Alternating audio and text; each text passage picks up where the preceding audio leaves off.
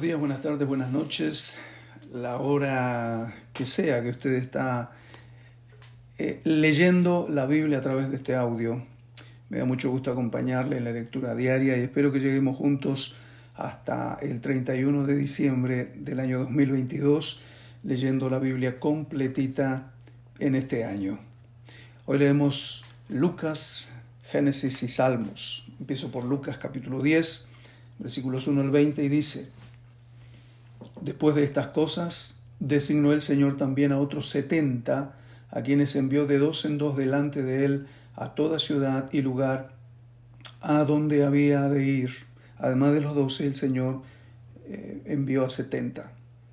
Además de los pastores, los líderes, también Dios tiene más pueblo, más gente que usar y, y enviar. Así que todos listos versículo 2, y les decía, la mies la verdad es mucha, mas los obreros pocos. Por tanto, rogad al Señor de la mies que envíe obreros a su mies. Id, he aquí yo os envío como corderos en medio de lobos. No llevéis bolsa, ni alforja, ni calzado, y a nadie saludéis por el camino. En cualquier casa donde entréis, primero decid, paz sea a esta casa y si hubiere allí algún hijo de paz, vuestra paz reposará sobre él, y si no, se volverá a vosotros. Y posad en aquella misma casa, comiendo y bebiendo lo que os den, porque el obrero es digno de su salario. No os paséis de casa en casa. En cualquier ciudad donde entréis y os reciban, comed lo que os pongan delante, y sanad a los enfermos que en ella haya, y decidles, se ha acercado a vosotros el reino de Dios. Mas en cualquier ciudad donde entréis y no reciban, saliendo por sus calles, decid, aún el polvo de vuestra ciudad que se ha pegado a nuestros pies, lo sacudimos contra vosotros. Pero esto sabed, que el reino de Dios se ha acercado a vosotros. Y os digo que en aquel día será más tolerable el castigo para Sodoma que para aquella ciudad. Ay de ti, Corazín, ay de ti, Bethsaida, que si en Tiro y en Sidón se hubieran hecho los milagros que se han hecho en vosotras, tiempo ha que sentadas en silicio y ceniza se habrían arrepentido. Por tanto, en el juicio será más tolerable el castigo para Tiro y Sidón que para vosotras. Y tú, Capernaum, que hasta los cielos eres levantada, hasta el Hades serás abatida. El que a vosotros oye, a mí me oye, y el que a vosotros desecha, a mí me desecha y el que me desecha a mí, desecha al que me envió. Volvieron los setenta con gozo, diciendo, Señor, aún los demonios se nos sujetan en tu nombre. Y les dijo, yo veía a Satanás caer del cielo como un rayo. Y aquí os doy potestad de hollar serpientes y escorpiones, y sobre toda fuerza del enemigo, y nada os dañará. Pero no os regocijéis de que los espíritus se os sujetan, sino regocijaos que vuestros nombres están escritos en los cielos.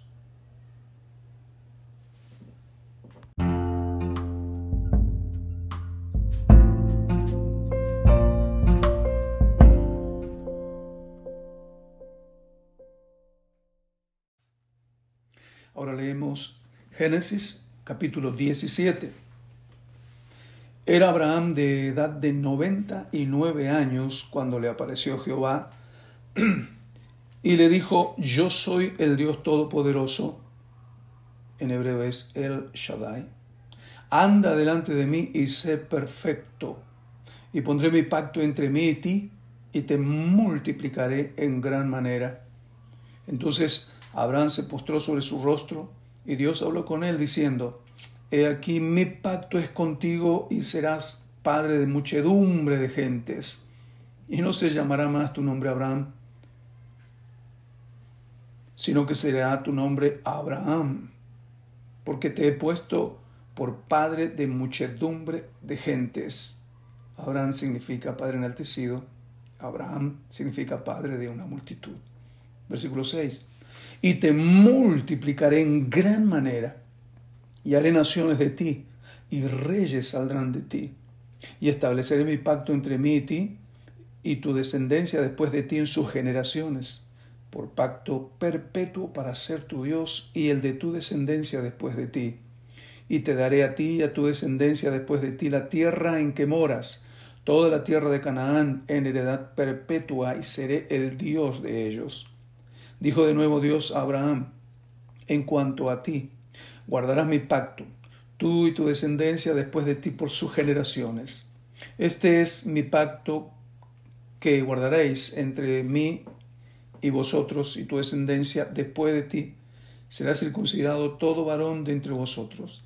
Circuncidaré, circuncidaréis pues la carne de vuestro prepucio y será por señal del pacto entre mí y vosotros. Y de edad de ocho días será circuncidado todo varón entre vosotros por vuestras generaciones, el nacido en casa y el comprado por dinero a cualquier extranjero que no fuere de tu linaje. Debe ser circuncidado el nacido en tu casa y el comprado por tu dinero, y estará mi pacto en vuestra carne por pacto perpetuo. Y el varón incircunciso, el que no hubiere circuncidado la carne de su prepucio, aquella persona será cortada de su pueblo. Ha violado mi pacto. Dijo también Dios a Abraham, a Sarai tu mujer no la llamarás Sarai, mas Sara será su nombre. Y la bendeciré, y también te daré de ella, hijo. Sí, la bendeciré. Y vendrá a ser madre de naciones. Reyes de pueblos vendrán de ella. Entonces Abraham se postró sobre su rostro y se rió y dijo en su corazón, a hombre de cien años ha de nacer hijo. Y a Sara, ya de noventa años, ha de concebir. Y dijo Abraham a Dios, ojalá Ismael viva delante de ti. Respondió Dios, ciertamente Sara, tu mujer, te dará a luz un hijo, y llamará su nombre Isaac, y confirmaré mi pacto con él como pacto perpetuo para su descendiente después de él. Y en cuanto a Ismael, también te he oído. He aquí que le bendeciré y le haré fructificar y multiplicará mucho en gran manera. Doce príncipes engendrará y haré de él una gran nación. Mas yo estableceré mi pacto con Isaac, el que Sara te dará a luz por este tiempo el año que viene. Y acabó de hablar con él y subió Dios de estar con Abraham.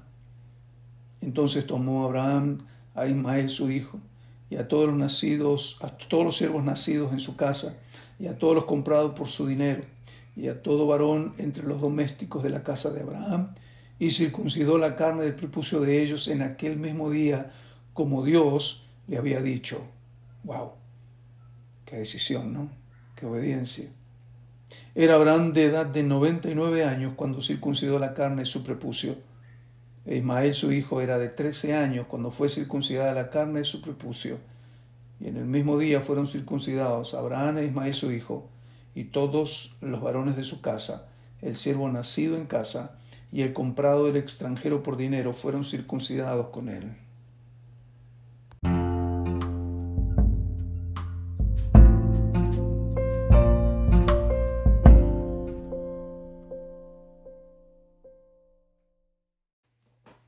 Terminamos la lectura de hoy, Salmos capítulo 10. ¿Por qué estás lejos, oh Jehová, y te escondes en el tiempo de la tribulación? Eso pensamos a veces cuando estamos afligidos, ¿no? Él está lejos. Versículo 2.